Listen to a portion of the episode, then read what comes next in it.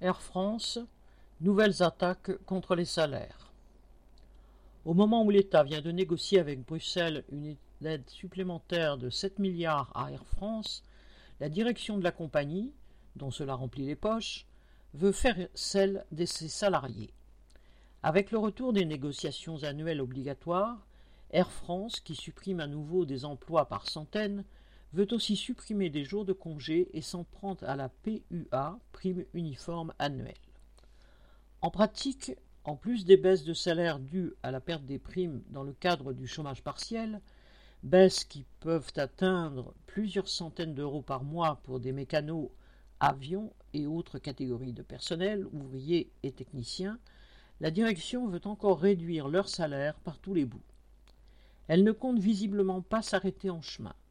Ainsi, selon des sources bien informées, entre guillemets, que cite la presse économique, elle s'apprête à négocier avec les syndicats un accord permettant d'intégrer le treizième mois dans le salaire de base. Ce qui se présente comme une simple régularisation est en fait une énorme arnaque supplémentaire. Car le but de l'opération est d'intégrer le montant du treizième mois dans le système de l'activité partielle et donc de le faire prendre en charge par l'assurance chômage comme le salaire des autres mois. Pour la direction de la compagnie, ce serait avoir le beurre et l'argent du beurre. Mais comme elle se doute bien que cela risque de provoquer des réactions, elle cherche à faire peur. Ainsi, dans les ateliers et les hangars de la DGI d'Orly, coup sur coup, elle a pris des sanctions. Elle a décidé de licencier un jeune du bureau technique qui refusait de passer d'un horaire administratif en horaire de 2-8, alors que cela n'avait pas été prévu lors de son embauche. Et au hangar N3, deux travailleurs ont reçu des lettres de constat au prétexte qu'ils auraient mal porté le masque.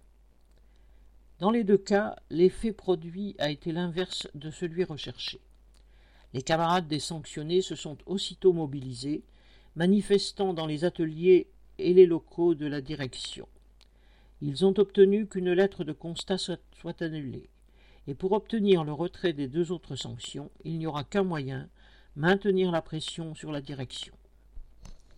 Correspondant est le